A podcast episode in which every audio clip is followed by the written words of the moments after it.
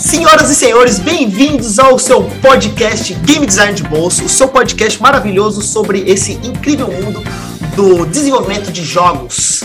Bom, eu sou o Vitor Salvador Pissolato, ou John Zera, game designer da Spaceship Games e também muito fã de histórias sobre vingança. E do meu lado está o meu querido amigo Pietro Amaral. E aí, Pietrão, tudo bem? Olá, feliz ano novo para todo mundo pois estamos na primeira semana de Natal, do, de Natal de, de janeiro. Nossa, você é muito bom, hein, cara? Eu estou muito feliz com o nível das nossas convidadas de hoje. A ponto de termos pessoas com M aqui dentro, entendeu? É isso.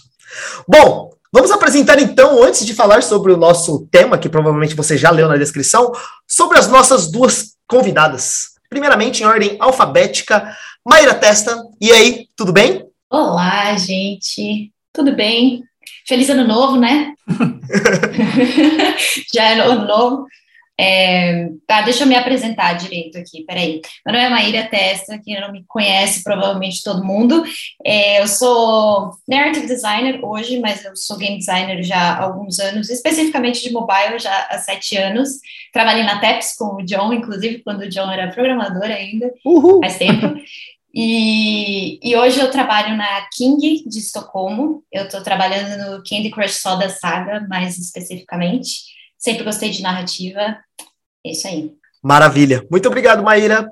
Muito obrigado por participar. Imagino que agradeço. Queria dizer que esse é o nível de convidada que a gente tem, entendeu? Convidada internacional, trabalhar na King. É isso, gente. eu quero patrocínio já. Alô, empresas que querem fazer propaganda, entre em contato. Bom, é, a gente também tem uma outra incrível convidada, que é a Mariana Brett. Brett. Falei certo, Mari? Meu Deus. Não, mas ninguém nunca fala, tá tudo bem, eu tô acostumada. Desculpa! Não, tudo bem, nem eu falo certo, tá tudo bem. Boa noite, gente. Primeiramente, feliz ano novo. Espero que 2022 seja muito melhor que 2021. É... Então, nossa, a Maíra fez uma apresentação tão breve, né? Eu não sei se eu vou conseguir. É impresso. Apesar da minha, minha trajetória no mundo dos jogos ser muito mais breve, né? Eu, eu trabalho hoje na Árvore Experiências Imersivas desde abril de 2019, então há dois anos e meio, mais ou menos, né? Quase três anos. E eu sou narrative designer. É, a Árvore ela faz experiências de jogos em realidade virtual. E aí dentro da Árvore eu fui a narrative designer do Alinhe, que é uma experiência narrativa de 15 minutos, que teve uma trajetória super legal, assim, de prêmios. E também do Yuki, que é um VR bullet hell, né? É, aí antes de, de trabalhar na árvore, é, eu fiz um mestrado em outra coisa completamente diferente. Relações internacionais e, e, cultura. Chique chique demais. Chique demais, né? É, eu gosto de falar porque é chique. Não, não usei, mas eu uhum. gosto de falar porque é chique. Uhum. Fica bonito, né, no currículo. E eu fiz esse mestrado em Toulouse, na França, e antes disso eu trabalhava bastante com cinema, né, como roteirista e, e produtora e assistente de produção de cinema, um pouco pau para toda obra de cinema, né, que é o que conhecemos. Eu me formei na EC, em audiovisual, e então eu venho muito desse, desse mundo do, enfim, do, do audiovisual, do cinema, da TV, e mais recentemente da literatura, porque o meu esporte favorito hoje é falar dos meus livros, então talvez eu, eu o cite casualmente muitas vezes. eu lancei esse ano um romance que é o Brasa, que foi esse ano finalista do Prêmio São Paulo, que é um prêmio super legal de literatura. E eu lancei mais recentemente, acho que tem mais a ver com esse nosso universo, o Labirinto, que é um livro-jogo de poemas é, no qual justamente eu tenho um pouco essa proposta de aproximar esses dois mundos, né? O mundo da literatura, da poesia, no qual eu habito há muito tempo, e o mundo dos jogos, que é relativamente recente para mim, né? Embora essa vontade de contar histórias que não sejam lineares, ela já mora em mim há, há muito, muito tempo. Assim, eu me formei na ECA com um TCC que contava uma comédia romântica ramificado, não linear. Caraca, legal. Só eu não sabia que era um jogo, na verdade. De repente, não é que é um joguinho, né? Que legal. É, exato. Então é isso. Obrigada, estou muito feliz em estar aqui com, com a Maíra, que é uma narrative designer que eu admiro muito. É isso, gente. A, a Mari falando isso, eu tô até encabulada. Só estrelas nesse, nesse podcast hoje. Bom, como vocês percebem, a gente tem uma galera gabaritada aqui hoje, porque nós vamos falar sobre exatamente narrative design. O que é, o que não é, e suas vertentes, como funciona, como um narrative designer trabalha e quais são as funções que ele tem num estúdio de desenvolvimento de jogos. Então, eu acho que já vale a pena a gente já puxar essa pergunta, que é a pergunta de um milhão de reais, né? É, eu queria que vocês rapidamente, né, com certeza vocês sabem muito mais disso do que eu, é, especificar mais ou menos o que, que é narrative designer. O que, que o narrative designer faz? E também, se der para fazer o exemplo contrário, o que, que ele não faz dentro de um estúdio? Maíra, você poderia me ajudar? Essa é uma pergunta complexa, mas vamos. Difícil já, né? Comecei com uma pedrada já. É difícil. Começou por uma difícil. Demais. Deixa eu tentar. Pelo menos assim, na visão que eu tenho, né? Do que, que de como eu enxergo narrative design. Eu vejo narrative design como uma especialização de game design. Então, é um game designer que está trabalhando espe especificamente com narrativa, é, da mesma forma que você pode ser um designer de economia ou é, um designer de sistemas, enfim, eu, eu acho que é uma especialização. Então, você tem um pouco do background e das habilidades que um game designer precisa ter, mas você está olhando para a experiência do jogador de, de assim, através da narrativa, digamos assim. Uhum. Então, é, principalmente para manter a coesão, é a coerência entre tudo que ele está fazendo dentro do jogo e também para dar contexto, né? Então, a, a ideia é que você tenha uma experiência completa e que todos os sistemas e tudo que você tem dentro do jogo se conecte de uma forma que você está contando uma mesma história, né? Não no sentido de Acho que eu estou me complicando aqui, mas não no sentido de você ter. Não, tá claríssima. Uhum. Não, eu, eu tô entendendo, eu tô, eu tô pegando aqui. é, não no sentido de você ter assim, você é, é, necessariamente uma história linear e tudo tá contando essa história linear, não é, é de ter a mesma narrativa, né? Que narrativa não é exatamente história, narrativa é um pouco da experiência de como você experiencia uma história. Então, o que o, o, que o narrative designer está fazendo, ele está tentando manter essa coerência, está tentando levar todo mundo para o mesmo lado. Assim, olha, a gente tem a gente tem essa narrativa, a gente tem essa experiência que a gente quer passar. Então, como é que todos os elementos do jogo podem trabalhar com isso? Acho que é, em vários momentos ele é quase um consultor, né? Uma pessoa que os outros designers, os artistas, os programadores vão virar para você, vão te mostrar o que eles estão fazendo e, e, e aí, isso daqui está conversando com o que a gente quer passar, ou então, como é que a gente pode é, passar a nossa mensagem de, de, uma forma um pouco melhor? Então, acho que o narrative designer está sempre olhando para isso. Legal. É, eu acho que você, falou uma coisa muito boa, Maíra, e aí eu já quero estender a pergunta para Mariana. É, Mari, é, a Maíra falou sobre você criar um universo, criar um contexto, não é só sobre um, uma história escrita, né, por, por assim ser. Uhum.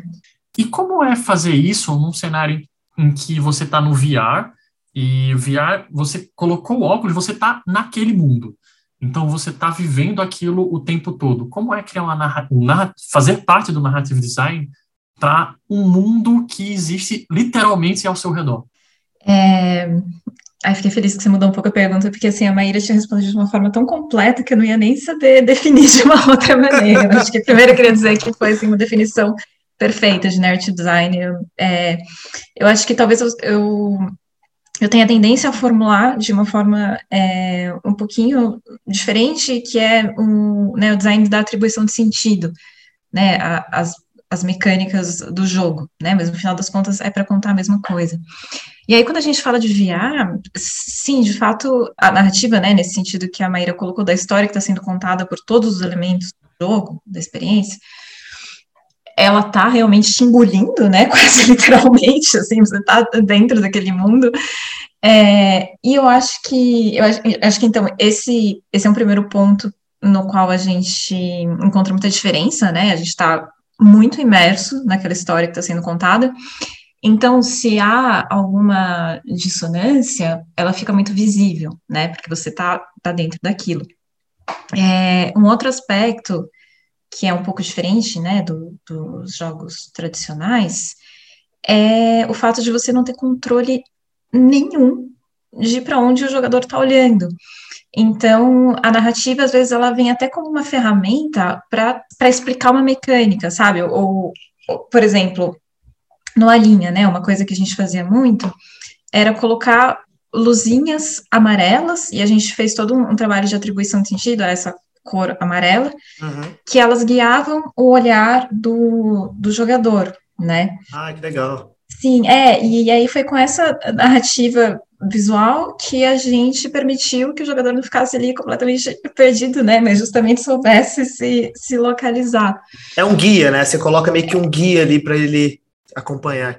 Isso, é. E a história que, que a pessoa está acompanhando, né, tá, tá justamente é, permitindo que ela entenda a mecânica daquele jogo, né.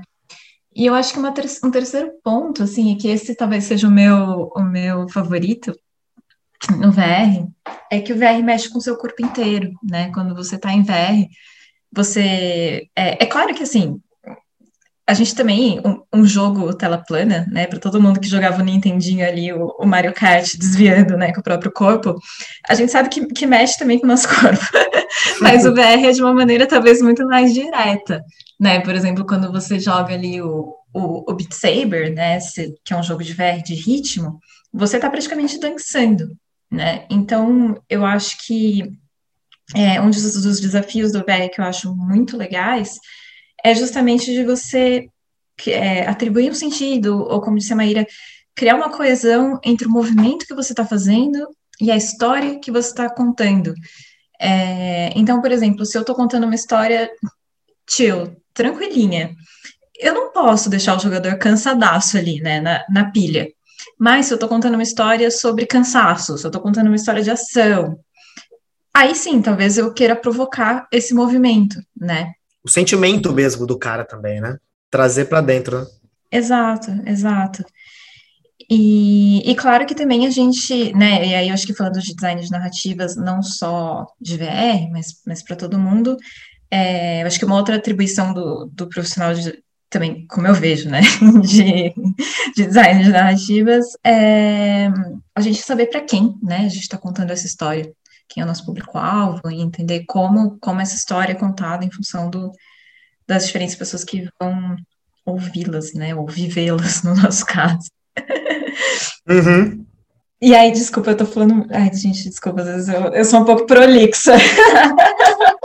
Mas. Não, tá tudo bem, gente. Eu tô adorando. Não, não, não. Que é isso? Tá muito interessante. Que é isso? Obrigada. Eu só queria não deixar escapar uma coisa, porque isso é muito importante, demais. E eu até tatuei, mentira, não tatuei, mas um dia eu vou tatuar. Que você falou, tipo, ah, o que não é narrativa. Narrativa não é texto. Uhum, obrigada, obrigada. Então, assim, uhum.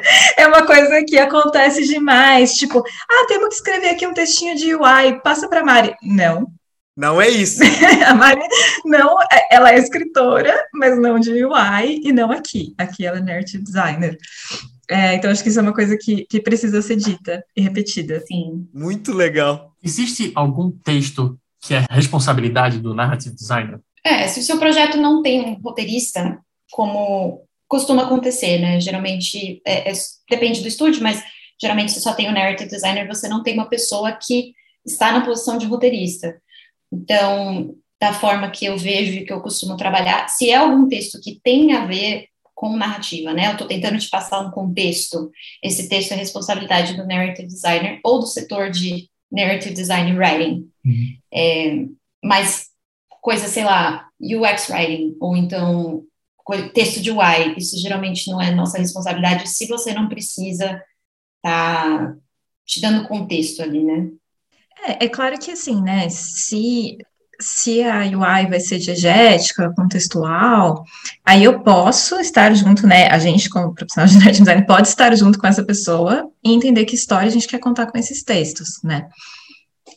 Isso. Acho que rola uma colaboração muito grande, assim, com quando você tem um, um copywriter ou, ou, a pessoa que está escrevendo o texto de UI, sempre tem uma colaboração, até porque, uhum. que nem eu estava falando, né? Voltando a isso eu sou responsável por coerência, sou responsável pelo contexto. Então, mesmo a linguagem que a gente usa em texto de UI, isso tudo precisa ser acordado com a experiência que a gente quer passar para o jogo, né? Não faz sentido você estar tá usando, é, eu acho que verbos são muito importantes, então não faz sentido você estar tá usando uma linguagem ou verbos que não tenham a ver com o que a gente está tentando te passar em todo o resto do jogo. Sempre tem uma colaboração, mas eu não diria que esse tipo de texto é nossa responsabilidade, assim, eu sou meio que consultoria, né? Sim, é o termo consultoria é muito bom. Hum. Bom, Maíra, é, você comentou aí dos roteiristas e tudo mais, né? E sim, existem umas outras pessoas que trabalham e ajudando vocês, né? Como assim como todo game designer, né? Existem outras pessoas e até especialidades como o system designer e até outros tipos de game designers dentro desse universo que ajuda o narrativo. Mas eu queria entender, já que você comentou que tem essas outras pessoas que te dão apoio, vocês são as consultoras, como é mais ou menos o dia a dia de vocês? O que, que vocês realmente trabalham ali? O que, que é o trabalho, digamos assim, manual e diário de um narrative designer e até quais são as ferramentas que vocês utilizam diariamente, sabe? Uhum. Eu acho que isso varia uh, por projeto e por tipo de projeto, mas eu vou dizer de mobile, né? Como costuma funcionar em mobile. Então, acho que a maior parte do meu tempo eu estou falando com pessoas, assim, eu estou me comunicando com o resto do time, porque é, eu acho que principalmente num jogo que é live, num jogo free to play, que já está rolando, assim, é muito importante esse papel de você estar tá sempre alinhando todo mundo. Você tem, você tem, que ter certeza que todo mundo entende é, qual que é o universo do jogo, quem são os personagens, como é que eu posso usar eles, como que eu estou criando alguma coisa nova, poxa, como é que a gente pode encaixar nisso num jogo que já existe e ainda fazer sentido dentro do meu planejamento e da minha estrutura narrativa. Então, no meu dia a dia, a maior parte do tempo eu estou conversando com pessoas, gente que está produzindo alguma feature e eu vou conversar com um game designer, ou com UX designer ou com um artista para a gente falar sobre é, alguma coisa nova que ele está criando para o jogo, uhum. ou mesmo falando com QA para a gente conversar sobre alguma coisa de, de texto, ou falando uhum. com é, UX writers. Eu estou conversando, acho que a maior parte do meu tempo eu converso com pessoas, esse é o, o, o que eu faço o tempo uhum. inteiro basicamente infinitas reuniões, né? Eu imagino como é que deve ser o calendário que você tem aí diariamente, né? É, infinitas reuniões e, e, enfim, tá sempre alguém puxa no corredor, vem conversar alguma coisa, quando pode trabalhar presencialmente, no caso. E, mas assim, de ferramentas, eu diria que nem é tanta coisa, assim, não, não são coisas nem muito específicas. Eu, sei lá, eu uso Excel, Word e PowerPoint, sabe? E essas são as coisas que eu preciso para fazer o meu trabalho, assim que é para eu ter uma documentação sólida das, das, decisões que são feitas e, enfim, é, toda a história e escrever roteiro, essas coisas de o jeito que a documentação funcionar, eu vou fazer, mas nunca nada muito específico, assim, eu estou mais é, é conversando e, e, vendo o que, que as pessoas precisam e onde que a gente pode alinhar e sempre testando o projeto, né? Acho que isso é super importante também, porque o narrative designer ele precisa ter uma visão eu, vou usar uma palavra que eu não gosto, porque eu acho essa palavra, eu compreendo, mas enfim, é uma boa palavra, é holística. O narrative designer precisa ter uma visão holística do projeto. É meio que o seu papel, assim, você tem que entender o jogo como um todo, você tem que entender como as peças se encaixam. Então, você acaba sendo uma pessoa que todo mundo vai atrás para tirar dúvida e, e para ajudar a ter essa, essa visão mais completa, né? Essa visão do todo. Então, eu falo, é isso que eu faço. Uhum, que legal. É, quer queira, quer não, você é a pessoa que tem é, a mantenedora dessa harmonia, digamos assim, pelo menos narrativa, né? Então, você, como sendo o centro dessa parada, né, as pessoas vão atrás de você se tem dúvidas sobre esse assunto. Né? Exatamente. Exatamente. Mari, você tem uma experiência igual, diferente? Olha, eu acho que assim, quanto a, a, a, principal ferramenta que a gente usa ser o, o Zoom, o Google Meet, né? Porque a gente passa a vida, Discord, no meu caso, a gente passa a vida em reunião, é, é verdade, né? Assim, e, e quando não era o home office, né? Reuniões presenciais também. É, eu acho que isso, de fato, é uma grande realidade e, e, que são muito importantes, né? Eu acho que, às vezes, até essa, esse trabalho, um trabalho que eu faço muito durante as reuniões é o de, de documentando, de garantir que está todo mundo com o mesmo entendimento, né? Ah, Porque, pelo menos no, no home office, a gente tem essa percepção, eu tenho essa percepção, que, que a atenção das pessoas, às vezes, é, não é a mesma, né? Não é a mesma qualidade de escuta do que quando, quando a gente está todo mundo no mesmo espaço, né? Uhum. Então, eu acho que também tem ferramentas, por exemplo, eu uso muito o Miro. Miro acho que é uma das minhas ferramentas favoritas, que é tipo só um quadro branco ali de mind map, né? Eu uso bastante Miro também. Pô, eu adoro o Miro também, não vou mentir, não. Ele é muito bom. Para garantir que tá todo mundo tendo esse mesmo entendimento, para justamente, né, poder, poder ter essa, como a Maíra disse muito bem, ter essa coesão, essa coerência, né, porque se cada um tá com um entendimento diferente, essa coerência é, é impossível. Então, é, Miro, Mirão, é, acho que é uma ferramenta constante o, e aí, para, né, acho que o Miro é quando a coisa está ali em construção, depois, quando a, a documentação já está um pouco mais sólida, a gente é, usa na árvore, porque é a ferramenta que a árvore usa o, o Confluence, mas poderia ser uma wiki, enfim, né? Acho que essas ferramentas de organizar a documentação, elas são muito boas e muito úteis para a gente. Porque às vezes até a gente, né, é, pensa numa coisa e passa três meses e fala, nossa, o que, que foi aquela decisão que eu tomei? O que, que era aquele personagem, né? É importante ter sempre uma documentação é, sólida que, e, e, bem organizada, importantíssimo, que ajude a gente a se localizar na nossa própria, na nossa própria história, né? É, e aí, eu acho que talvez uma diferença, não sei, do, do nosso trabalho, é que eu trabalhei muito em no começo, né, de, de experiências, assim, quando, quando os jogos nasciam. Então, bem na fase de, de protótipo, né, ou de, de MVP. E aí, para isso, eu, para fazer protótipos simples, né, visto que, enfim, é, no VR, enfim, né, na indústria dos jogos, a gente usa muito essa lógica de iterativo incremental, né, a gente sempre parte de uma coisa simples e depois vai complexificando, né?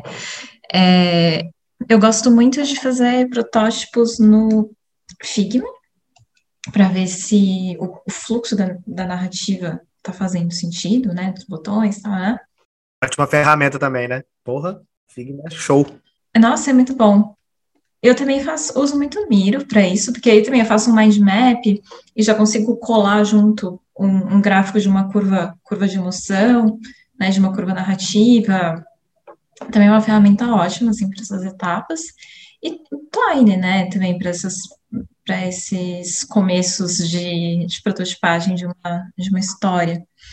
E aí, uma coisa que, que eu fiz na árvore, assim, é, foi que que eu sentia falta de algumas ferramentas para alguns momentos específicos, e aí a gente criou algumas ferramentas para tentar dar conta, principalmente desses primeiros momentos de, de enfim, né, quando, quando o projeto está tá nascendo mesmo, que são às vezes esses momentos meio amorfos, né, que a gente não sabe para onde o projeto está indo, é, eu sentia muita falta de ter uma ferramenta que me falasse, ó, oh, não, você precisa disso, disso e disso para garantir que a sua narrativa está de pé, né? Você precisa pelo menos saber disso, disso, disso e disso.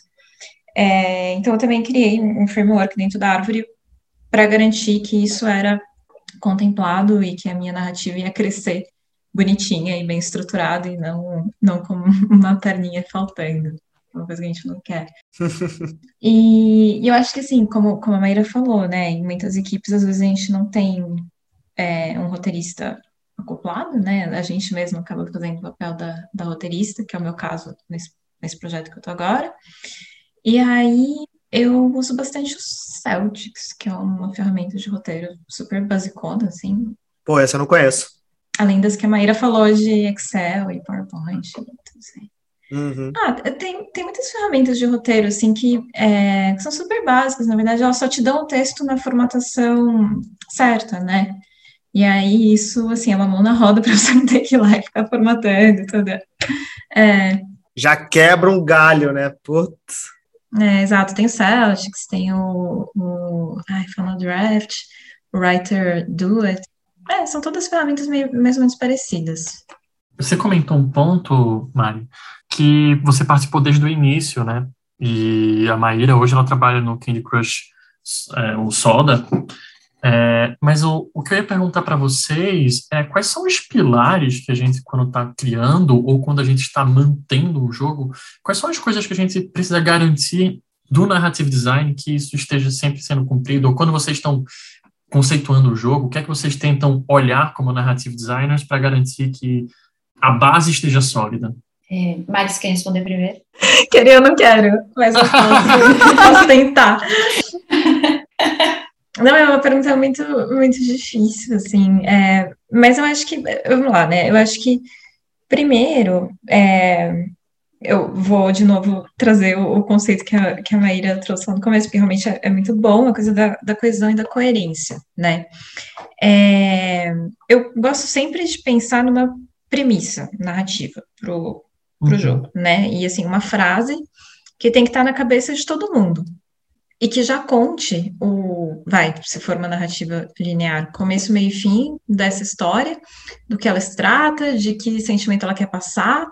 É uma coisa que vem muito, que eu desenvolvi, que eu aprendi no, quando eu estudava dramaturgia, né, um conceito do Lajo Zegre, esse da, da premissa, que é um conceito super legal, assim, para quem tiver interesse por isso, eu convido a, a pesquisar. E, e, é uma frase que dá muito, muito trabalho para achar, né? Porque tem que ser uma frase concisa, mas que está contando tudo que é o jogo. É, e que tem que estar tá ecoando na cabeça de todo mundo o tempo inteiro. Né? Então, acho que ter essa premissa, ter essa frase, para mim, é, é, importantíssimo. E aí, é, além dessa frase, no, no framework que, que eu criei dentro da árvore, né, para garantir que a minha. Ah, garantir, né? Como se eu garantisse alguma coisa. Mas para tentar fazer com que talvez. A, vai dar certo, vai dar certo, vai dar certo. A narrativa não tenha furos. É, esse framework ele, ele se inspira muito naquela coisa do 5Ws e 1H, sabe? Do what, where, why, uhum. ah, sim, when, sim. who e how. É, e é isso, assim, a partir disso a gente vai, vai derivando, né, vai criando ramificações, mas basicamente, agora deixa eu ver se eu, se eu lembro, porque o RU seria garantir que a gente sabe quem são os, os personagens, tanto o personagem jogável quanto o NPC. É, o. Ai, meu Deus.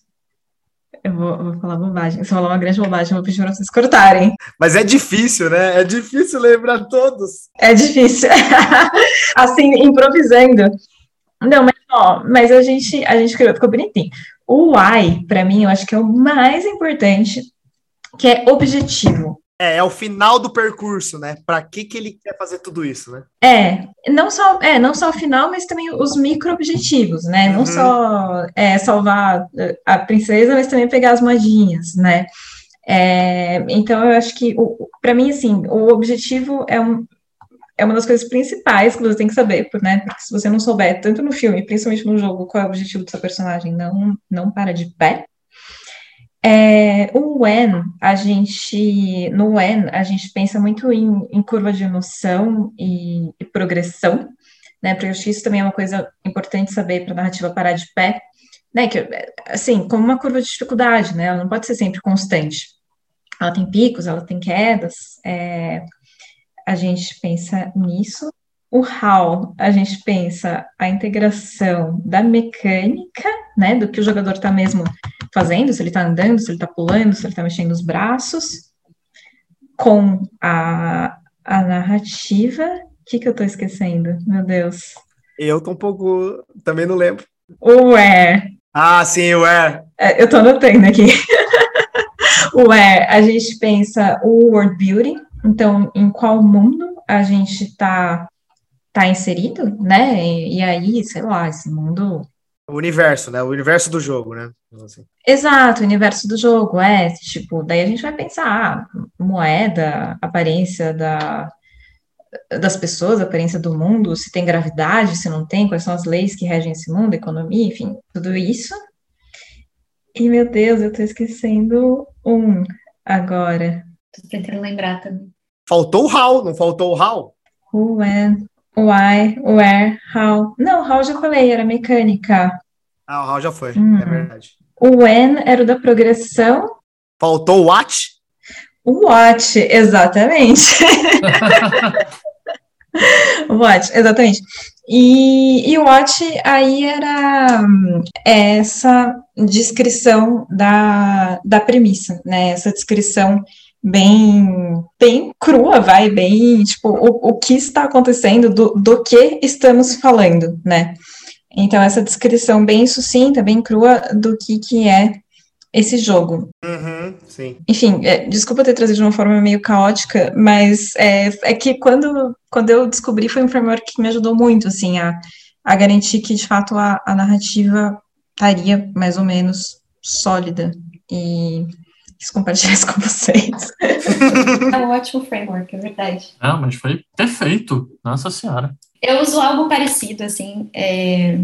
Eu faço quatro perguntas, na verdade. E isso eu acho que quando você está criando, tipo, você está numa fase de pré-produção e você está realmente criando um jogo do zero, eu acho que é mais importante você ter, que nem a Mari falou, eu acho o tema ou leitmotiv, se você quer usar uma palavra que vem de música, assim, eu acho que o tema é muito importante e ter isso meio martelado, assim, as pessoas entenderem qual que é o tema central ou, ou enfim, essa premissa, eu acho que isso é super importante e pensar um pouco melhor nesses pontos, mas normalmente, assim, a, a minha regra são quatro perguntinhas que é, eu não vou lembrar as perguntas, mas eu lembro o que cada uma significa, então é basicamente qual o contexto, qual a motivação, é, qual a urgência e o que, que eu perco se eu não fizer isso, que seria stakes, né, então eu, eu não, não me lembro uma palavra em português que seja mais sucinta para isso, mas é contexto, motivação, urgência e stakes.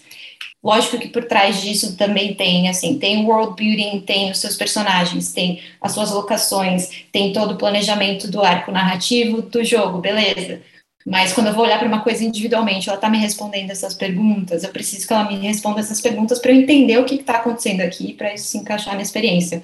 Então, acho que é, tem vários frameworks diferentes, acho que cada um acaba achando o que funciona, mas meio que acaba, acabam sendo perguntas semelhantes, assim, você precisa estar tá situando é, o jogador a, a, todo momento, sabe, ele precisa entender o que está acontecendo, por que, que eu estou fazendo isso, para onde que eu vou, e, e enfim, é, qual a importância disso dentro da história que eu estava seguindo até agora, né, como é que isso move a narrativa de, de certa forma, então você precisa garantir é, que essas respostas estão vindo de, de alguma forma, acho que isso é um bom jeito de de medir, eu diria, mas de forma geral, narrativa é uma coisa muito difícil de medir. E eu acho que isso, especialmente para mobile, assim, isso é uma coisa é tão complicado, porque a gente gosta de medir tudo.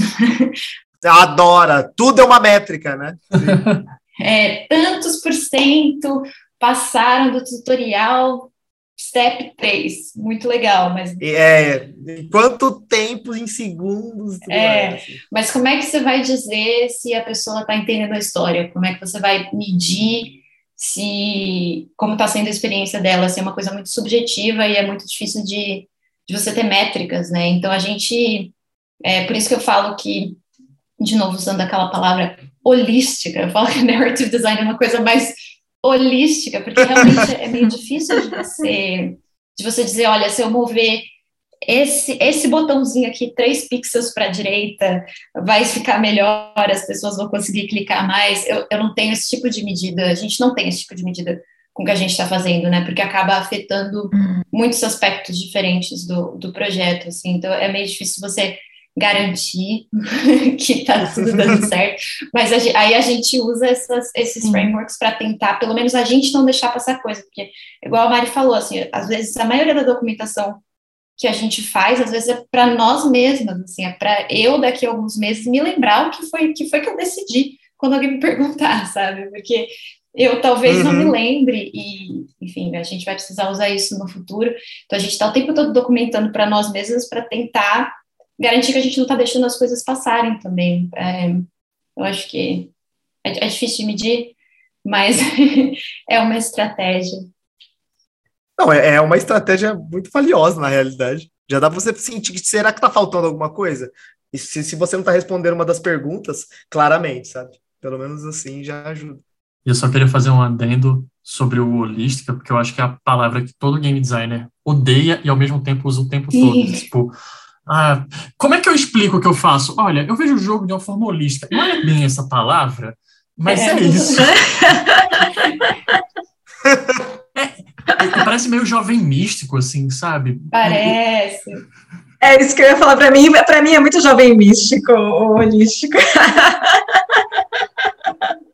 É muito, muito jovem místico, dos cristais e tal, cura holística. É, eu tento achar outra palavra, mas é muito difícil. Parece que você está se gabando um pouquinho até, assim, sabe? Mas será que trans... Às vezes eu falo transversal, assim, eu me sinto um pouco mais à vontade falando transversal. Eu sei que não quer dizer a mesma coisa, mas pelo menos ela não vem carregada. Mas, mas é um sentido parecido. É, pelo menos ela... É um sentido parecido. É.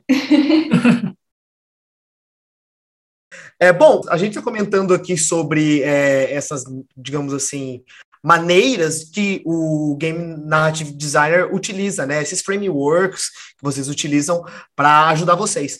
Mas eu queria entender como vocês aprenderam isso. Você está falando sobre os, os cinco Ws, né? E um H, mas como vocês aprenderam, né? O que, que o cara precisa estudar e aonde ele pode estudar para se tornar um Narrative Designer? Nossa, eu acho que eu sou um péssimo exemplo disso. eu posso responder, mas veja bem. Eu acho você um ótimo exemplo, porque você veio de fora, você entrou no mundo de jogos e ganhou um M. É um ótimo exemplo. A sua história deu certo, então, então. Tá bom, ok. Vou pegar essa narrativa para mim aí. A minha história é muito labiríntica, que, aliás, Labirinto é o nome do meu livro. Eu falei que eu ia falar dele casualmente várias vezes. Jogou muito! Não, eu acho que. Oh, é, mandou muito sério, bem. Eu, eu, acho que a minha, minha jornada realmente é, é muito atípica, né? Não sei se ela pode ser exemplar para alguém, mas, é, como eu disse, eu vim do cinema, né? E eu fiz audiovisual e me especializei em roteiro. E, e, essa especialização em roteiro, ela me deu bases muito sólidas, assim, de dramaturgia, para justamente poder contar uma história em, em qualquer contexto, e eu fico, assim, muito grata por essas bases sólidas, porque às vezes um jogo é uma coisa tão... É, ah, tão é caótica, né? Tem tantas coisas, tantas pessoas envolvidas, que se a gente não tem uma, uma clareza, assim, sobre as regras de, de base, né, é, fica muito difícil mesmo, né? Principalmente enfim, no meu caso, que acabo trabalhando com jogos, experiências mais narrativas mesmo.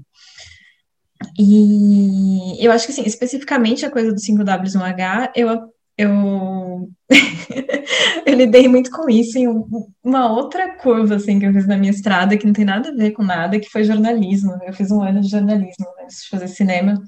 E é um, um framework que a gente usava muito, assim, né? A coisa do, do texto de pirâmide invertida, né? E aí, no primeiro parágrafo, você sempre tinha que usar o 5W e um H, primeiro parágrafo de um texto informativo, para explicar exatamente o que, que, que, aconteceu, né? E depois vinham os desdobramentos.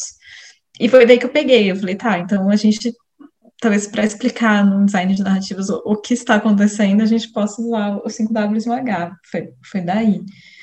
Mas, é, assim, a, a, formação mesmo de game designer eu não tenho.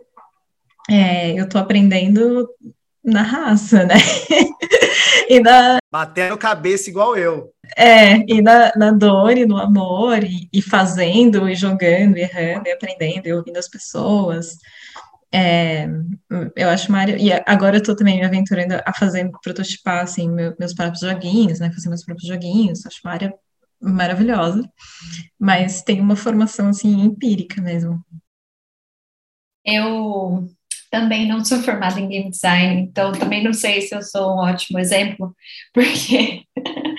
é... Pô, Pietro, você tá sozinho aqui hoje, hein, meu? Ah, não. ah, não. Por quê? Ah, não. Não, não. A pessoa trabalha na King, trabalha no Candy Crush, me manda uma dessa. Não, não. Não, não, não. Dá não. Não, eu também, a minha formação também é em audiovisual, na verdade. Eu, eu me formei em audiovisual, só que a minha especialização foi em roteiro de game. Eu dei um jeito lá de fazer um, um roteiro para games. Ah, que legal. Legal. É, então foi, foi daí que eu entrei em. Na verdade, eu queria ser roteirista para games, mas era uma posição que meio que não existia no Brasil, assim. Ainda é muito difícil de, de encontrar, uma posição meio depende do projeto e nem todo projeto né, consegue trazer uma pessoa para isso. Então eu falei, tá bom, então eu vou para a minha segunda opção, que foi game design. E aí eu fui bater cabeça em game design. Bati cabeça por muitos anos em game design, assim, aprendendo na dor mesmo. É, mas eu acho que o que me ajudou muito, assim, eu sempre tive certeza desde a faculdade, assim, não, eu quero trabalhar com narrativa para jogos e eu tenho certeza que é isso que eu quero fazer. Mas o que me ajudou muito foi estudar a estrutura clássica, né? Você, porque Uhum.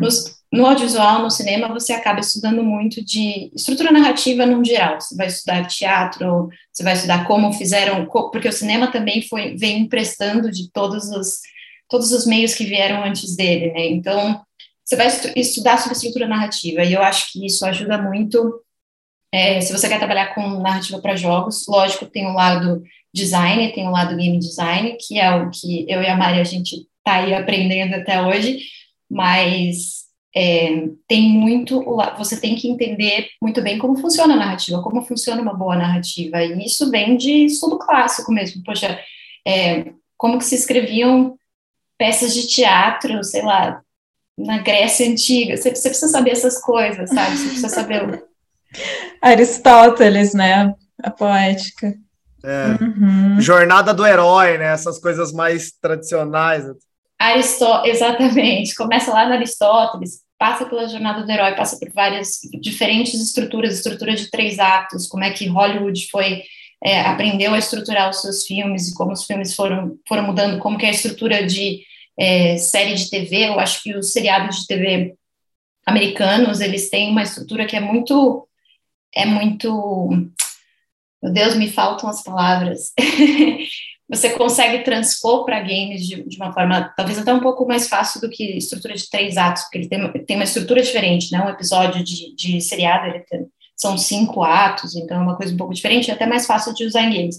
Mas assim, você tem um pouco desse conhecimento de o que é uma boa história, como que eu crio um arco de personagem, como que eu, eu tenho uma estrutura sólida, assim, acho que isso, eu, eu emprestei esse, esse framework que eu uso, inclusive, dessas coisas, né? de, vem de cinema, vem de TV, vem de outras coisas, assim, você está sempre se alimentando de outros tipos de narrativa para construir uhum. o que você está fazendo agora. Acho que do mesmo jeito, é, se eu trabalhasse em cinema, acho que seria a mesma coisa, né? Você tem que consumir outras mídias para você ver o que está sendo feito você começar a explorar as possibilidades e os limites do que você tem, assim, porque em games o que eu gosto muito de games e o que é o que realmente me faz querer ficar aqui, eu acho que a gente tem possibilidades infinitas de como a gente pode trabalhar com narrativa, assim, você tem uma uhum. o seu uhum. espectador, né, entre aspas, ele está numa posição muito diferente, uma posição de muito poder, inclusive. É ativo, né? Ele tem a ele... Sim, sim. E eu acho que isso isso é muito interessante. A gente ainda está explorando e aprendendo como é que a gente pode contar histórias nesse meio. Eu acho que tem muita possibilidade.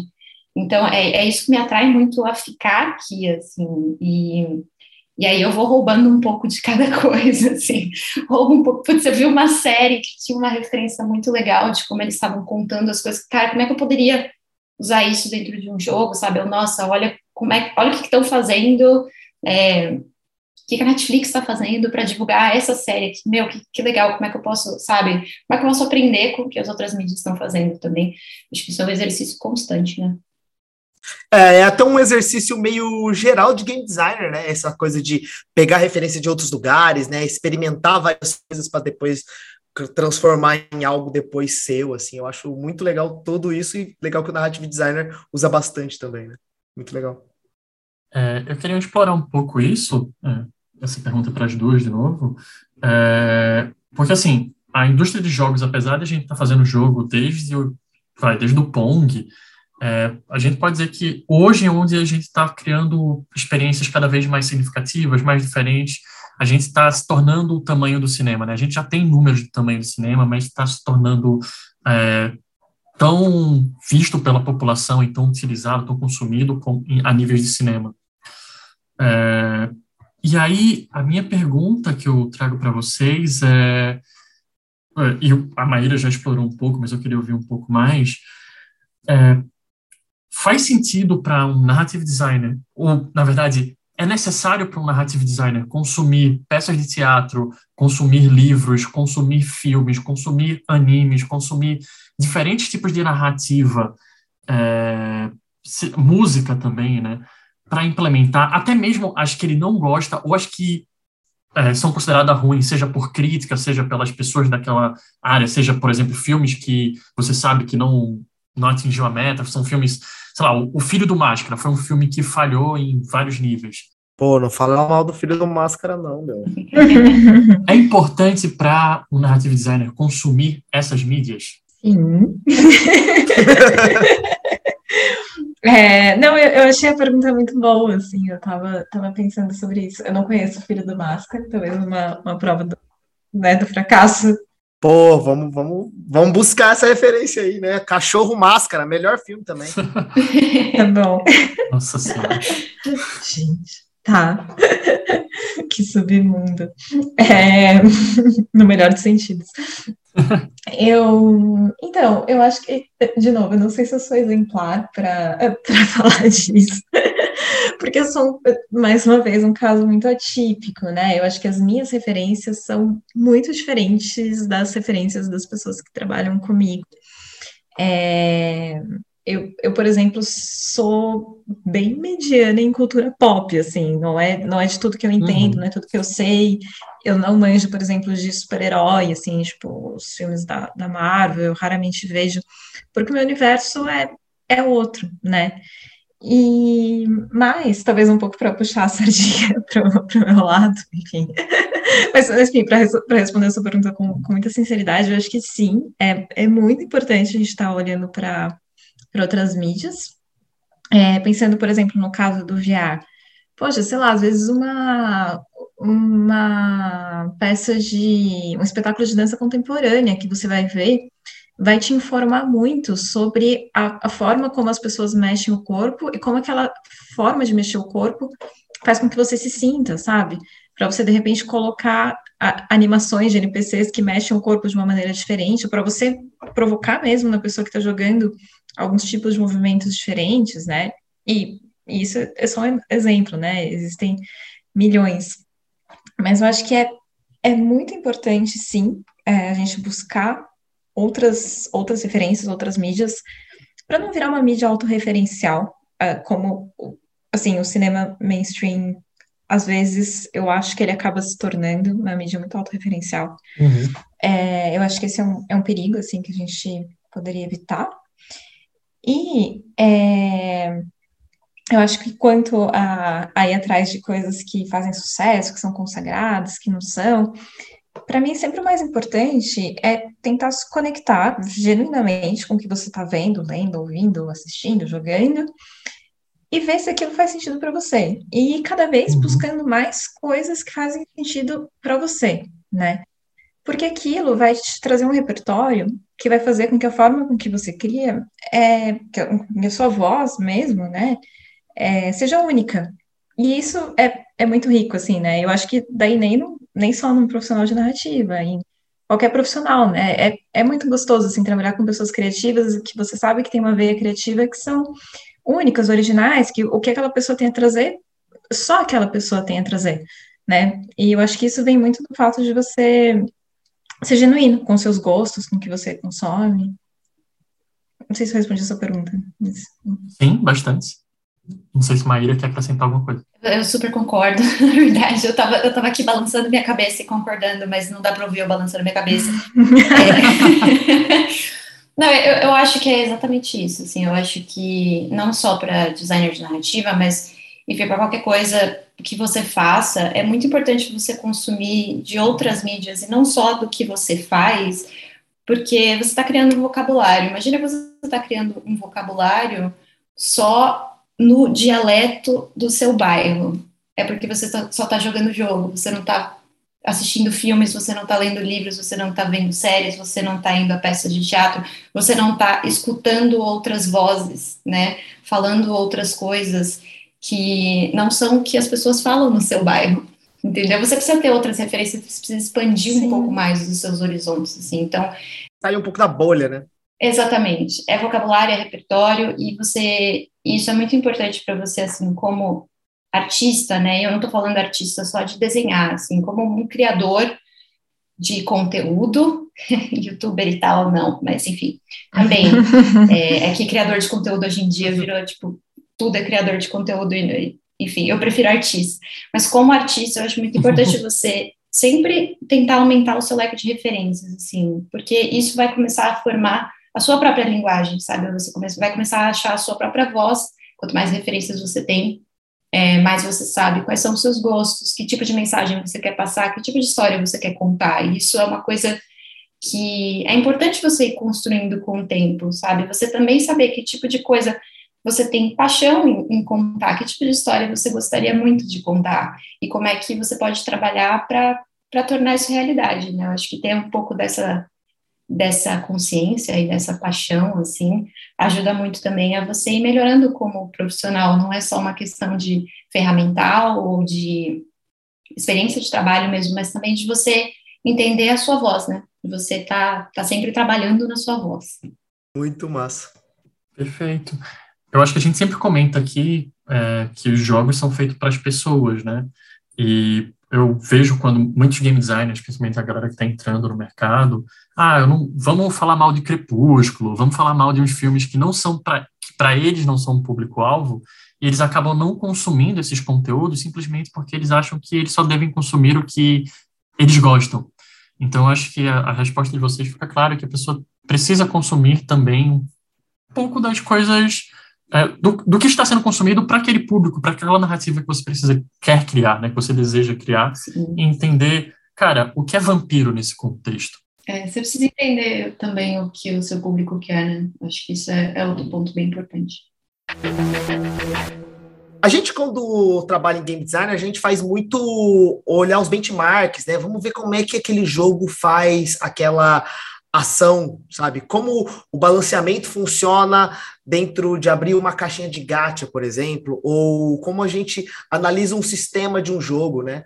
É, eu queria saber se existe isso para narrative designer, sabe? Como vocês analisam um jogo numa visão de narrative designer e se é que isso existe na realidade? Ah, existe, né? É, assim, eu falo para as pessoas e elas dão risada e acham que é mentira, mas, gente, no momento que você começa a produzir alguma coisa, produzir uma mídia, digamos, você começa a trabalhar com cinema, ou você começa a trabalhar com jogo, você estraga todos os jogos e todos os filmes para o resto da sua vida. sim. Totalmente, totalmente. 100%. Sim, sim. Acabou. Porque você nunca mais vai olhar para aquilo e não ver, as, enxergar as emendas, né? Uhum. A gente enxerga assim. As linhas, as linhas, as linhas escondidas, digamos assim, né? É, é assim, a gente está sempre enxergando as emendas e aí estraga a experiência completamente. Mas é, eu acho que a mesma coisa para narrativa, assim, é, tem jogo que eu gosto demais do jogo, do sistema, assim, demais, mas se tem alguma coisa no design de narrativa que tá meio fora, assim, eu só consigo olhar para isso, sabe? Uhum, sim. É muito complicado. É uma chatice extrema. E aí, aí eu, eu até aprendi a ter a, a entrar no modo eu só quero jogar. E aí eu não presto atenção nessas coisas. Eu só me divirto e tal, porque às vezes é meio difícil.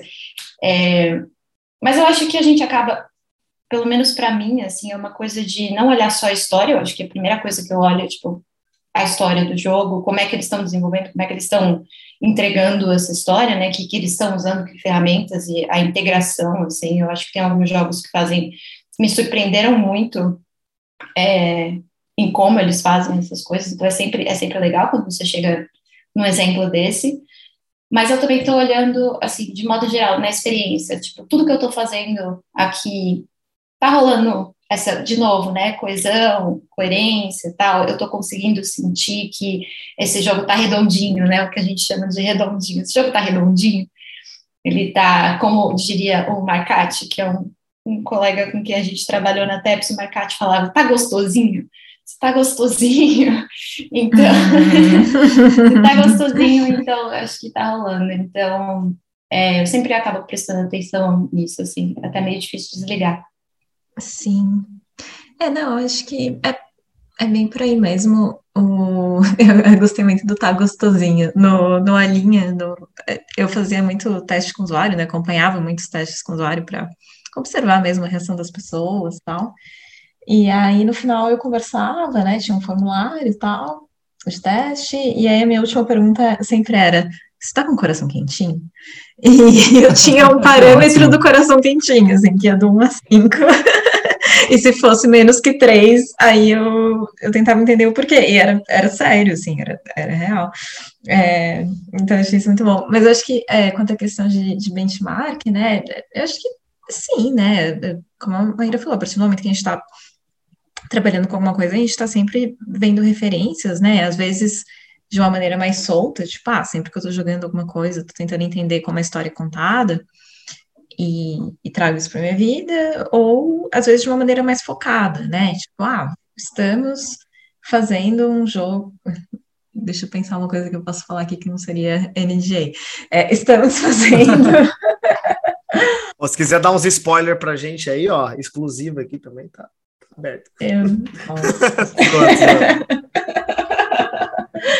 Mas, sei lá, estou fazendo aqui um Walking Simulator em, em VR. Então, eu vou ver os que já foram feitos em VR, se é que já foram feitos, os que foram feitos fora do VR. É, ah, nesse Walking Simulator eu estou contando uma história de amor. Tá, eu vou ver as histórias de amor que foram contadas em VR, que foram contadas fora, né? Então, acho que tem essa diferença do, do benchmark, da pesquisa de referência também focada ou não. E e por último, o, e eu, né, claro, falo de VR porque é, é com que eu trabalho. E aí, por último, assim, essa, de novo, essa coisa da, da coerência, da coesão, que realmente é muito bom. É, no VR, a gente pensa muito também em termos de presença, né? Tipo, quanto eu me senti presente nesse mundo. Eu acho que isso também é uma coisa a qual eu estou sempre atenta.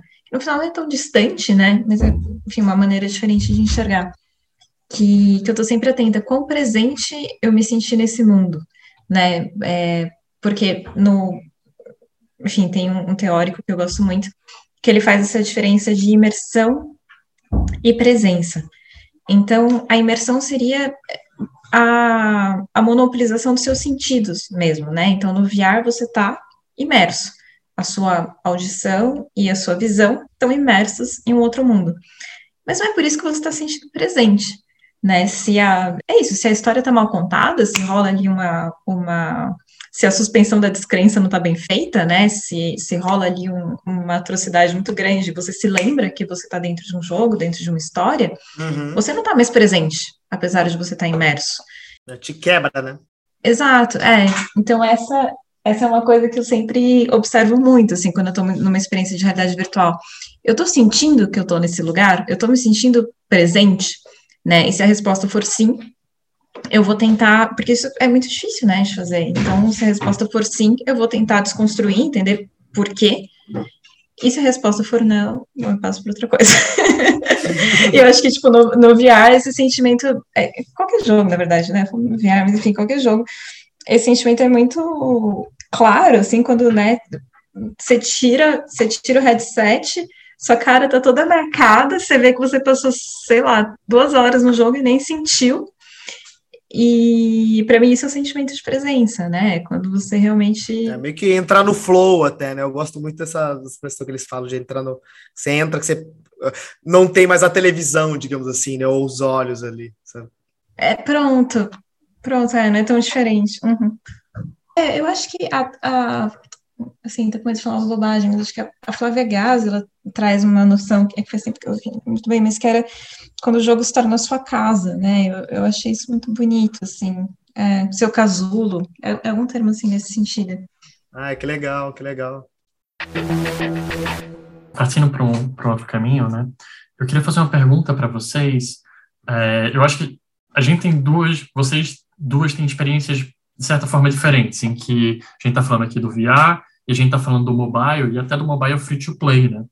E eu queria saber como vocês acham que a maior diferença entre fazer um jogo que tem a história com seu eixo central e como é fazer um jogo que tem ali a mecânica, tem o mobile, tem o free to play, tem que fazer o jogador voltar no dia seguinte e fazer a narrativa estar contida nisso daí. Olha, eu, eu trabalhei no jogo VR uma vez e foi o The Magnet VR, eu fiz com o pessoal da Bitcake no Rio de Janeiro e foi uma experiência muito, muito diferente, justamente por causa disso. Assim, eu estava tão acostumada uhum. a trabalhar em, no que a gente chama de narrativa infinita, né? Que são dos jogos free to play. Assim, de repente eu estava de volta para um, para essa experiência super imersiva e num projeto que, assim, uhum. tem começo, meio e fim, sabe? Eu fiquei até meio numa crise de identidade. Meu Deus, eu não sei mais escrever final para as coisas. Como faz? Mas Eu acho que a grande diferença é, da maneira é um pouco na maneira como você estrutura as micronarrativas. Assim, tem uma referência que eu acho muito boa, inclusive eu posso passar o link se vocês quiserem colocar em algum lugar que chama Project Horseshoe, que é Projeto Ferradura.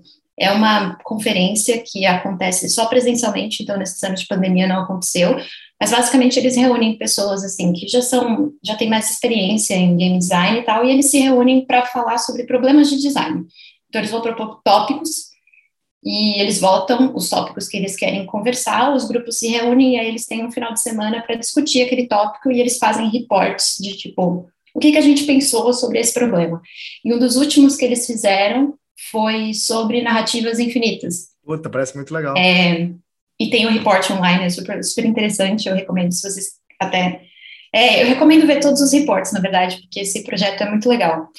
E, e eles falam justamente sobre isso, assim, a gente costuma pensar nesses jogos free to play ou nesses jogos que você vai manter o jogador lá por um tempo indeterminado, que você tem um arco principal que é um arco longo, é um arco infinito, como se fosse, sei lá, a sua aspiração no jogo, né? É o seu tema central e é a história que vai mover muito devagar. Uhum. E aí, dentro disso, você tem os micro-arcos, que são coisas menores. É um arco de personagem que você desenvolve um pouquinho desse personagem. E desenvolvendo esse personagem, você adiciona alguma coisa no arco principal. Ou você tem um evento, que o evento tem uma história, tem começo, meio e fim, mas isso também está te adicionando informação no arco principal. Então, você vai trabalhando com esses micro-arcos, que são longo, médio prazo, que vão manter o jogador ali, mas ele tem um background, né? Ele tem um arco principal que ele sabe que está sendo movido para frente, tem uma aspiração ou alguma coisa que, que foi o que trouxe ele para o jogo no primeiro momento. Mas o que mantém ele dentro do jogo são as pequenas histórias, são os micro-arcos. Assim, acho que isso é um, é um bom jeito de pensar uma diferença. É, lógico, dá, dá para você fazer uma estrutura muito parecida é, num jogo linear, ou enfim, num jogo que tem um fim, digamos assim, mas acho que a grande diferença é que esse, esse arco grande, né, essa aspiração, é uma coisa que meio que não tem fim, assim. Isso, da, isso daqui tá lá só para te para te dar uma base, para você entender o mundo, você entender como é que você veio parar aqui, como é que esse jogo começou. E talvez isso nunca acabe, mas tudo bem, porque tem várias outras coisas acontecendo que estão adicionando a esse arco, estão deixando ele mais interessante, estão te dando mais informação e tal. Então você não está necessariamente encerrando essa história principal, né? Acho que esse, essa seria a diferença, assim. Que legal, olha, eu, eu achei muito didática essa explicação, Maíra, muito boa. É, eu mesma nunca trabalhei com narrativas infinitas, mas te ouvindo falar, e aí pensando na, na sua fala anterior, né, do paralelo com as séries, me faz muito pensar também numa estrutura de série procedural, né, na, na TV, no audiovisual, essas séries de crime né? Tipo, tem a sua unidade de crime, que sempre resolve crimes.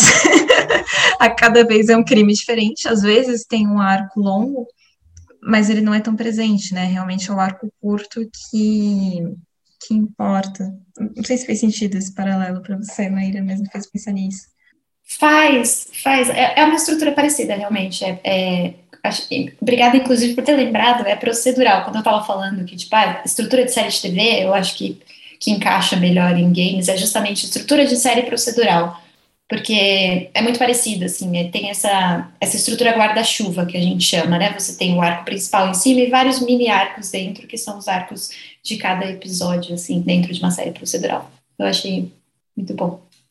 Ô, Maíra, eu tenho uma pergunta nesse lugar aí, porque você trabalha com free-to-play e, como você falou, é um termo narrativo infinito, né? Porque a gente espera que o jogador esteja consumindo aquele jogo por dois, três, dez anos, é, dependendo do sucesso do jogo, consumir por bastante tempo. E como é que eu evito tanto aquela narrativa ficar repetitiva, mas também como eu evito o consumo rápido de narrativa ou do, de todo o universo ali daquele jogo tão rápido quanto eu demorei um mês para produzir e a pessoa consumiu em um mês. Em um mês, não, desculpe, em um, um dia, uma semana. Eu acho, isso é uma boa pergunta, e eu acho que depende em como você pensa em entregar a sua narrativa, né? Uhum. Tem, acho que o jeito mais barato, e por isso que, que é, se confunde muito narrativa com texto, porque texto é um jeito muito barato de entregar narrativa. Mas eu diria também que é um dos jeitos menos efetivos, assim. Se você consegue passar a sua mensagem de alguma outra forma que o jogador esteja vivenciando, ele não precisa, talvez, ver com tanta frequência. Né, se em vez de você mostrar um texto, você mostra uma animação, você, ou alguma coisa que está dentro do gameplay, é um pequeno trechinho de gameplay, mas é completamente diferente do que ele costuma fazer no jogo, assim, e está passando uma mensagem, talvez ele não precise ver isso com tanta frequência para sentir que ele está sendo recompensado, né? Acho que uma forma de, de pensar, principalmente para um jogo free to play, é você tentar usar essa, esses momentos narrativos como também uma recompensa, né? Isso entra dentro do loop do jogo, assim. Então você está ganhando recompensas de, sei lá, produto consumível, coisa que você vai, vai usar no core loop, mas você também está ganhando um pouquinho de história, você também tá, olha só, você conseguiu progredir e aqui é, você tem um pouquinho mais sobre esse personagem, você tem uma coisa legal acontecendo e tal, e aí você consegue controlar o pacing do mesmo jeito que você balancearia o jogo, né?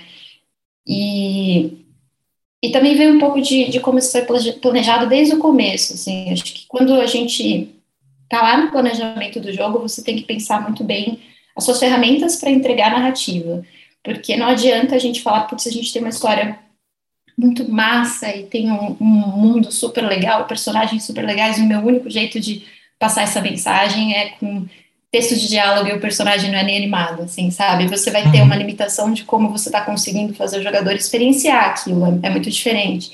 Então, se você tiver um planejamento desde o começo de é, vamos ter ferramentas para a gente ter formas efetivas de, de passar essa história ou um jeito bem legal da gente entregar isso como recompensa, ou é, eu estou sendo bastante repetitiva aqui, mas formas de entregar isso sem texto, que eu acho que para mobile isso é muito importante, assim, pense em formas de entregar sem texto. Eu acho que isso ajuda muito, sabe? Se você já tiver as ferramentas prontas, o custo vai ser menor e aí você consegue é, ter um pacing de entrega que não vai ser tão ruim para o seu time, assim, tipo, poxa, a gente demorou um mês para produzir isso e eles consumiram em um mês também, porque a gente conseguiu fazer um planejamento e, e ter uma cadência legal de progressão, né? Se isso estiver dentro do design, se isso for parte da experiência do jogo, for bem planejado para a gente ter formas legais de, de entregar, eu acho que ajuda bastante, assim. Então, na verdade, é, são vários fatores, né? Costuma ser muito caro, porque não estou falando uhum. que é um, um, erro, assim, tá? Isso acontece em, em, muitos projetos. É muito difícil a gente ter essa visão desde o começo, porque às vezes a gente, inclusive, hoje em dia, para jogos que já têm anos de, de, de live aí, né, que os jogos já estão rodando há muito tempo, eles vêm de uma época em que não se pensava em ter tanto conteúdo narrativo em jogo. Então, tá todo mundo meio que se adaptando, tipo, como é que eu faço essa entrega de um jeito que seja que seja legal para a gente e também legal para o jogador, né? Que, ele está recebendo um negócio que para ele tem valor, mas que a gente também não esteja se matando para produzir um conteúdo aqui que às vezes nem se encaixa no projeto. Então, é, realmente vai de adaptar o seu projeto para ter certeza que você tem as ferramentas para fazer essa entrega, sabe? Eu, eu não acho, isso é uma opinião bem pessoal, assim, mas eu não acho que vale a pena a gente olhar e falar, tá todo mundo fazendo narrativa, bora botar narrativa no jogo, porque vai acabar caindo nisso, vamos botar texto, sabe? Como a Mari bem falou, e eu já estou batendo na tecla bastante, narrativa não é texto. Então, é, eu acho que precisa ser uma coisa um pouco mais pensada, assim. Não sei se eu respondi, falei bastante. Nossa, com certeza, com certeza. Não, acho que tá super. Bom, é, para a gente finalizar, tem duas perguntinhas que eu queria fazer para vocês. Na verdade, é uma pergunta com. É, são duas perguntinhas, né? Que a gente recebeu bastante feedback que os ouvintes gostariam de ouvir de vocês. É, a primeira pergunta é outras pessoas para seguir, né? Claro, é, a gente vai falar para a galera seguir vocês nas redes sociais, para vocês, que eu imagino que vocês falem sobre esses assuntos, mas ah, eles gostariam de indicações de pessoas que vocês acham que vale a pena seguir nas redes sociais ou em qualquer outro âmbito para aprender mais sobre narrative designer? E principalmente é, é a gente queria que vocês contassem para a gente algum projetinho que vocês se orgulham bastante que é que vocês acham que é imprescindível a pessoa conhecer das coisas que vocês trabalharam para conhecer mais o trabalho de vocês e ver as coisas fodas que vocês fazem. Então vamos lá, primeira pergunta: pessoas que vocês recomendam seguirem para aprender mais sobre narrative designer? É, eu tenho uma na ponta da língua, mas eu não lembro sobre o nome dela. Que vergonha. Peraí. Vai pensando aí, meu. Eu, eu, já consegui, eu consegui googlar a minha aqui também, porque eu também tava tipo, ah, eu sei o primeiro nome, mas não lembro sobre nome. é, não, eu acho que assim, sobre, na verdade, é, acho que a maior contribuição que eu posso dar aqui. Como eu falei, né, eu sou um pouco alheia a redes e a, a universos pop, então, assim, às vezes eu sigo, sigo algumas pessoas, mas é, eu acho que, de fato, a maior contribuição que eu poderia dar é indicar alguém para seguir no, na realidade virtual, e essa pessoa é o Kent, Kent Buy, é, chama K-E-N-T-B-Y-E,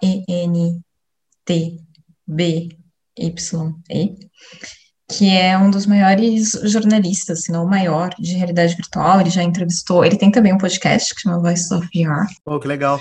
Ele já entrevistou mais de mil pessoas em realidade virtual, mais de mil criadores. E assim, tipo, é a, a, a Bíblia do, do VR é, é, essa pessoa, assim. Então, para quem quer começar a entrar no, na realidade virtual, né? Eu sempre indico o, o Can't Buy, assim, tá, tá tudo ali. E sempre são entrevistas muito completas, muito bem feitas como as de hoje, é, entrevistadores ah, obrigado. muito bons. É, então. Porra, fiquei corado aqui. E não, e o Kent Buy ele estuda muito a questão da ética, né, na realidade virtual, que eu acho assim imprescindível. Ah, que legal. Então ele fala muito sobre isso. É, e aí, sobre narrative design, acho que a, a minha narrative designer favorita, assim, que, que, eu sigo e gosto muito, é a Hannah Nicklin. Eu não sei se eu tô falando o nome dela certo mas ela trabalha na Digut Fabrik e ela escreveu e foi na art designer do Mutazione, que é, que sabe, meu jogo favorito, assim, é um joguinho indie. Muito legal, e a mesma coisa, ela tem uma, uma tese de, acho que mestrado, doutorado, não sei, ela fala sobre isso no YouTube, que é tipo jogos para acabar com o capitalismo, é uma coisa assim. Eu acho que é, eu já ouvi é, isso, eu já, eu já vi isso em algum lugar assim. É muito legal, e assim, claro, isso é um título é, relativamente apelativo, né? Chamativo, deveras, né? Exato. Mas ela tem uma visão assim muito, muito engajada do, dos jogos, que é uma visão que, que eu compartilho, que é assim, como é que a gente usa essa retórica procedural, como é que a gente usa a forma como os jogos contam a história para para mudar o mundo, né? Enfim, para criar mudanças no nosso mundo tangível. É um pouco idealista, mas enfim. É quem eu sou. Muito massa. eu gosto muito de Mutazione também. Maravilhoso. É, é, eu lembrei o nome. Boa, manda aí. é, a minha indicação assim, é uma pessoa que acho que é muito indicada por narrative designers no geral, que é a Emily Short é, short de, tipo, curto mesmo, sobre o nome dela, Emily Short. ela é uma boa pessoa para seguir no Twitter, mas ela também tem um blog, e assim, ela foi uma das primeiras pessoas, assim, do meio game né, começou a escrever sobre narrative design quando era tudo mato, assim, ela escrevia sobre narrative design antes de ser uma coisa, assim, E o blog dela é maravilhoso, ela tem um milhão de indicações, ela já deu todos os livros possíveis sobre game writing e narrative design, então se você quer saber se o livro é bom ou ruim, vai lá que a Emily Short te diz. E ela tem um monte de artigos sobre estrutura narrativa, estrutura específica para games. Hoje em dia ela está mais é, ela fala mais sobre ficção interativa de modo geral, assim, ela, ela, é mais da comunidade de ficção interativa e, e também conteúdo gerado por inteligência artificial. Ela estuda bastante sobre isso, e, inclusive tem umas talks super legais que ela já deu sobre sobre isso, como que você usa em games conteúdo gerado proceduralmente por IA, eu, eu acho super interessante, é um assunto que eu adoro, então recomendo demais seguir ela. Hoje em dia ela está trabalhando também na Fail Better, que é a do Fallen London, é um jogo mobile, assim, de muitos anos atrás, quando abriu a App Store, Fallen London foi uma das primeiras coisas que apareceu, assim, que não era super popular, tipo Angry Birds, mas que era um jogo narrativo. É um formato hoje em dia tá, tá, até um pouco meio antigo, assim, mas foi um jogo super interessante na época e eles continuaram, porque é um universo super rico, é, tipo uma Londres vitoriana, meio steampunk e tal, então te, saiu muita coisa interessante desse universo e hoje em dia ela tá trabalhando com eles como narrative designer também, então eu acho uma pessoa super legal para ficar de olho, assim. Muito massa. E seguir ela no Twitter. É, eu acho que Twitter tem muito, tem muito narrative designer no Twitter, então é sempre é sempre um bom lugar para ficar caçando narrative designers. Às vezes você procura, tipo, algum jogo que você gostou muito da narrativa, assim, você procura, você vai achar alguém que trabalhou nele, provavelmente narrative designer, e aí você pode dar uma olhada no que a pessoa está falando, assim. Eu vou dar a minha dica aqui de pessoa para seguir. A minha dica de pessoa para seguir é a Mariana. Adorei, casualmente, casualmente. Então, pessoal, sigam a Mariana. Mas não só isso, comprem o um livro da Mariana. A gente está falando do livro Labirinto. Ah, maravilhoso. é o livro Labirinto da editora Jandaíra. Então, comprem o livro, está online, podem comprar. É realmente, eu realmente indico para vocês fazerem. E Mari, eu queria perguntar para você, que foi a pergunta do Vitor, né? É, além do seu livro Labirinto, comprem, pessoal. É, Maravilhoso. Qual outro projeto você se orgulha, que você acha, cara, quer conhecer algo que eu fiz? Faz, olha para isso. O Braço, meu romance. Não, tô brincando. Ela tem um outro livro chamado Brasa também, pessoal. Fazer a, fazer a vendinha aqui, né? Não, tô brincando, mas, mas obrigada por, por me citar. E assim, eu não, não sei se. Bom, tudo bem, eu não vou, não vou ser essa pessoa para falar, não me sigam. Sim, me sigam, mas no final das contas, eu, eu acabo sendo muito mais ativa no Instagram e acabo falando muito mais de literatura do que de design de narrativas. Não sei por quê, vou tentar falar mais de design de narrativas, acho que é uma coisa, uma coisa boa se fazer. É, então, sim, me sigam, porque eu vou tentar. É, e não, eu acho que o projeto assim do qual eu mais me orgulho até hoje, de fato, é uma linha, porque ah, conta uma história de amor, né? Que, que eu, eu me formei é, procurando fazer narrativas ramificadas, um, um roteiro em, em é, um roteiro não linear, né? De, de filme mas também pesquisando muito sobre histórias de amor e maneiras de contar histórias de amor que não que não fossem opressivos, né, que trouxessem o amor como uma força empoderadora e, e revolucionária, né, para as pessoas que estão vivendo aquele amor, que é um conceito que a, a Bell Hooks traz muito no livro dela, Tudo sobre Amor, que é maravilhoso, recomendo para todo mundo. E eu acho que numa linha, de certa forma, a gente conseguiu fazer isso, conseguiu contar essa história de uma forma que aquela que o amor que aqueles personagens estão vivendo causa uma, uma micro-revolução, não só no mundinho deles, como no, no mundinho no qual eles, eles vivem. É, tem uma questão que o, o, eu consegui trazer um pouco do protagonismo feminino, né, da personagem feminina. É, então, acho que é, é uma experiência da qual eu orgulho bastante, sim. E é uma experiência muito bonita, muito gostosa. A equipe é maravilhosa que trabalhou nela. É, é a linha. É bom comentar que o Alinha ganhou o Emmy em 2020, né, de melhor. É, foi experiência interativa, se eu não estou errado. Uhum. Também ganhou o prêmio em Veneza. Ele foi indicado no Raindance, no Tribeca e teve mais algo que vocês ganharam, que vocês concorreram, foram nominados? Ai. Nominados é muito bom. Olha. Ele foi para muitos festivais, assim. é, eu, eu não lembro agora de cabeça, mas foi, foi para vários festivais. Teve uma carreira bem bonita mesmo. Ganhou os nossos corações, né? No final das contas. Nossa, isso foi horrível, meu Deus. O objetivo era deixar a gente com o coração quentinho. É, é verdade. Cinco estrelas de coração quentinho. Maíra, você quer contar algum joguinho que você acha que é bem legal, que vale a pena a galera participar e, e experimentar? Olha, tenho, eu tenho dois projetos recentes que eu gosto muito. Um é o The Magnet VR. É, é uma experiência de VR bem diferente do, do que a Mari faz. Assim, a gente estava. Ele é quase um portal, só que com imãs. Então, tem várias coisas que foram muito inspiradas Uhum. assim, pelo portal, mas eu tenho muito carinho pelos personagens, foi muito gostoso escrever eles. E tem um personagem que fala pelos cotovelos, então é, gostei muito de escrever ele. Mas tem um outro também que é mobile, que se chama Slash Quest.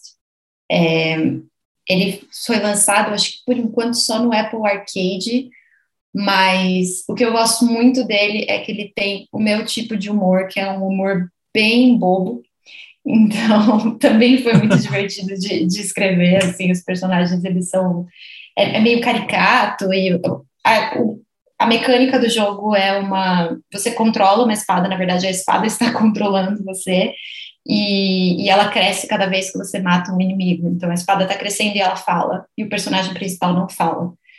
Então, é uma historinha bem, bem engraçadinha, assim, é para ser uma coisa bem, bem humorada. E foi muito divertido escrever esse jogo, foi muito divertido fazer o design de narrativa dele. Então, eu gosto muito. Está no Apple Arcade. Meu, fala pra esses caras colocar no Android. Quando eu vi esse jogo, eu fiquei maluco. Falei que é muito fofo, é muito bonitinho, é muito legal, assim, a mecânica, é muito inteligente, sabe?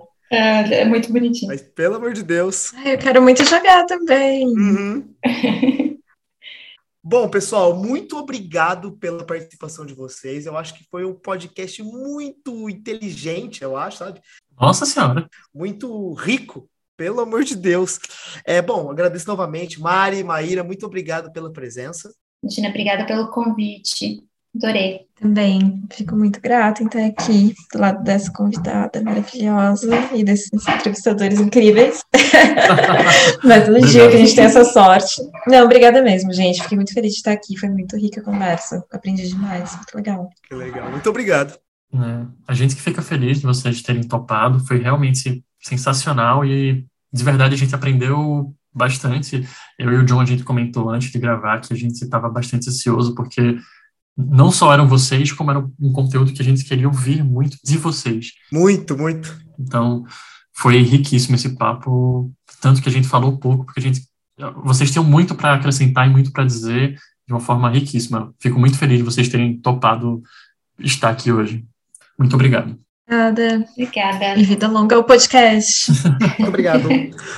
Bom, e, e você aí que está ouvindo esse podcast e quer conversar com a gente, é só seguir a gente nas redes sociais, arroba GD de Bolso, em todas as redes sociais, Twitter, Instagram. E caso você também queira mandar um e-mail para a gente, comentando o que você achou desse podcast, dos podcasts anteriores, é, dar feedback, xingar a gente, divulgar, mande seu e-mail para gamedesigndebolso.gmail.com e a gente vai talvez ler ele no próximo episódio.